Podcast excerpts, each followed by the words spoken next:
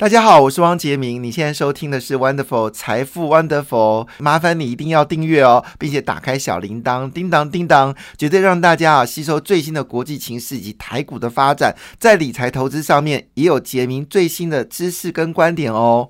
好了，那昨天的股票市场其实是一个涨多。呃，跌小的一个格局哈，那当然，昨天台股有点杀的，呃，台呃投资人惊心动魄，因为昨天台股是杀尾盘哦。那主要原因是因为四月二十号台积电，四月二十号台积电就要法说会了。那市场最近对于台积电有太多的消息，那主要还是在于就是第一季交出来成绩单年减超过十五个百分点，让大家是有吓到，跟去年是年增是不同的一个态势哦。甚至也传言第二季呢不会比第一季更好。那也有消息指出呢，事实上，呃，这个台积电呢在砍这个砍这个设备单哦，这也让大家犹豫说，是不是订单已经有缩小的状况？虽然有些。半导体的业者喊出来，明年半导体呢是非常的蓬勃发展哦，但是一年啊没有人看那么远，大家比较看的是现在，所以呢就是担心在二十号的法说没有好消息哦，所以在昨天呢看得出来已经有些人在砍股票了，但毕竟还是明天，所以今天还是要面对这个问题。呃呃，这个问题当然听起来是令人觉得有点担忧哈。那昨天的股票市场显现的呢，是亚洲股市普遍是印太股市处普遍是下跌的状况，印尼是上涨零点五个百分点，印度呢则是连续两天的下跌哦。亚洲股市呢似乎还是一个比较动态的一个状况。吸金王是在韩国，韩国在最近这里一个月呢吸金的金额是比台湾多，亚洲吸金最多的是台湾哦，亚洲吸。印太地区哦，吸金最多的是台湾哦。我们从年初至今，吸金的金额已经超过投资股票金额已经超过了呃八十亿美金哦。但是韩国大概是六十亿美金，好，指的是在基金投资部分哦。那整体股票资金可能比这个数量要大很多。好了。那整个昨天的美国股市呢，基本上呈现一个小涨小跌的格局啊。那么道琼呢是几乎没什么变动了哈，收在三万三千九百七十六点。纳斯达克呢也是没有什么变动啊，收在一万两千一百五十三点。标准五百指数呢也没什么变动啊，收千收在四千一百五十四点八七点。费半指数呢则是涨幅较多一点点啊，涨了零点。这个三六个百分点哦，那么收在三千零七十七点七二点哦。虽然它是小幅收红，但也是最近看到的比较有收涨的一个状况。那当然你会说最近的股票市场一定非常淡哦，呃，这是合理的，因为呢，基本上最近要开始陆续公布财报，市场也在关心财报状况了。股票市场的变动性并不是那么的高哈。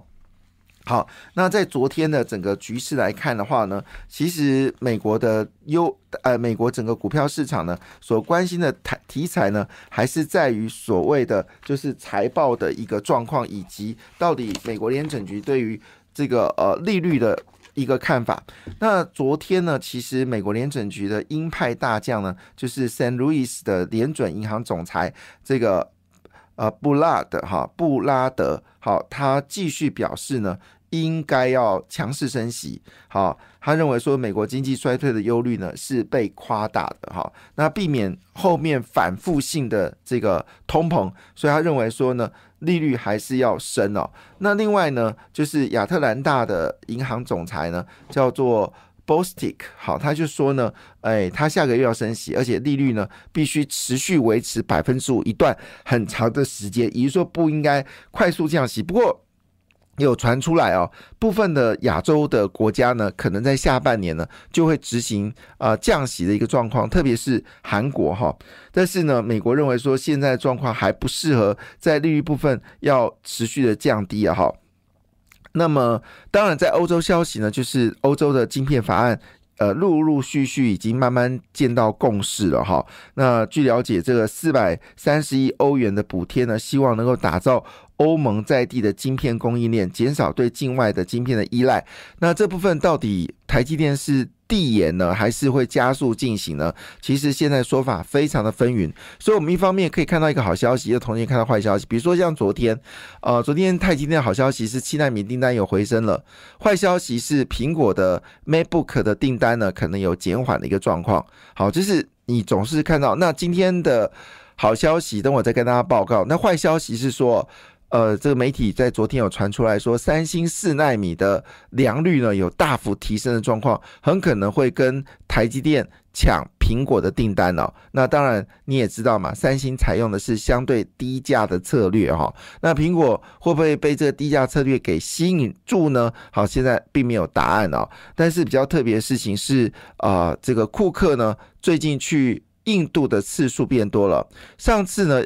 库克去了美国之后呢，啊，应该说刘阳伟，刘阳伟去了中国之后呢，啊，中国北京之后呢，立刻一转身呢就冲到了印度哦，这个速度非常快。那他在这个北京见的是商务部长啊，北京的商务部长，但是转到了印度呢，则是见到莫迪哦。那没想到呢，不是现在呢，库克呢也出现在印度哈。好，那昨天整个费半指数的表现是如何呢？大家最关心是台积电哦，台积电是。上涨的哈，那么涨幅呢是输给费半指数了，但也涨了零点一七个百分点，连续两天上涨啊。那么联电呢也是走高，这联电涨得高的幅度呢是比较高的，涨了零点五九个百分点。那在车用电子的这个。呃，抢单当中哦，看出来联电呢是非常的积极哦。那也在全球五大车用晶片厂商呢，至少已经有一家以上呢，跟联电呢建立了所谓的战略同盟啊。那么同时间，联电呢在所谓的化合半导体的封装部分呃的代工部分呢，也有积极加强的一个力道。所以联电呢也称之为资金很雄厚的一家银行，因为它呃一家公司，因为它去年呢其实赚了呃。赚了钱呢，其实已经让他有一个数字显示哦，联电是前十大去年现金增加最多的呃这个公司之一哦，前十大哈。好，那费半指数呢，其中呃比较关心的部分是 NVIDIA，NVIDIA 昨天是大涨了二点四六个百分点哦，呃令人觉得非常开心哦。那据了解，MD 呢会去抢。台积电二纳米的订单，不过这是二零二六年的事情了。现在讲有一点太早了哈。那所以昨天在整个费曼指数表现最好的股票就是辉达了，上涨了二点四六个百分点。主要原因是因为呃，就是我们知道特斯拉的马斯克呢，他自从拥有了这个 Twitter 之后呢，他说不能让谷歌啊，还有微软。好，Amazon 呃，这个专美于前了，所以他现在呢也要积极的，还有 Meta 哈，那他积极的发展生成式 AI，那会大买辉达的晶片了，所以晶片辉达的股票呢，还是这甚至 AI 呢，虽然最近近这些 IP 股跟 IC 设计股哦涨多之后呢，正在持续的打底哦，但是甚至 AI 基本上只是会越来越热，不会越来越淡哈。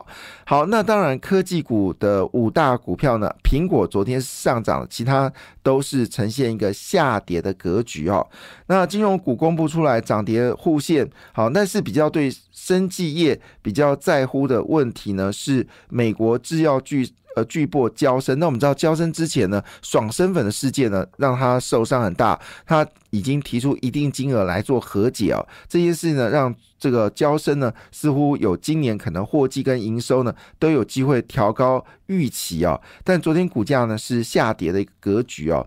好了。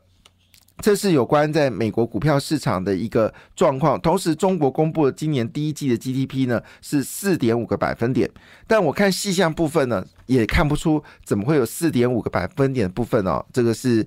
呃，现在他们说是外强内干呐，好，但四点五这部分倒让人家觉得，嗯，这个数字是怎么来的呢？好，那当然，今天最吸睛的消息呢，除了台积电在四月二十号呢要法说之外，其实最新的吸睛消息呢是红海。好，那我们知道红海在这次的电呃汽车电子展呢里面呢，好，就是新进的，就是以前他做完不参加嘛，这次参加了也。引发了大家注意到它的存在，从所谓的化合半导体晶片、车用晶片，还有软体，以及到所谓的呃车呃车子的这个呃电机电控，好这些呢，它都有这个呃发表一些新的想法。那特别是它的这个这个。就是平价电动车计划 X 哦，让大家印象很深刻。它的价格可能只有六十出万就可以买到红海电动车了。那今天的消息是因为呢，美国正式公布了哈，这个就是所谓的降低通膨法，那么已经确认，对于只要是美国有百分之五十的产的生产都在美国的话，你可以拿到七千五百块美金的。购车减税的门槛啊。那当然，这部分他有特别提到一件事，就是说有关这个关键金属矿物呢，必须在北美生产。那么电池零件呢，也必须提高在美国生产。那基本上的比例呢是百分之五十哦。所以据了解呢，红海可能会去美国生产电池的产线哦。那么这据了解呢，他现在已经积极在布局了。那当然，红海呢，因为在这个郭台铭时代呢，就已经大量的哦买买进，就是因为因缘机会哦，有布局到美国的一些土地，所以土地取得呢是比别人优先哦。那当然，在越南呢，也是郭台铭当时决定哦，现在越南的。呃，红海持有土地呢，竟然是中国持有土地的百分之六十哦，这是非常呃令人觉得很特别的一个事情，而且他买进时间点正好是当时越南才刚刚被大家注意的一个状况。好。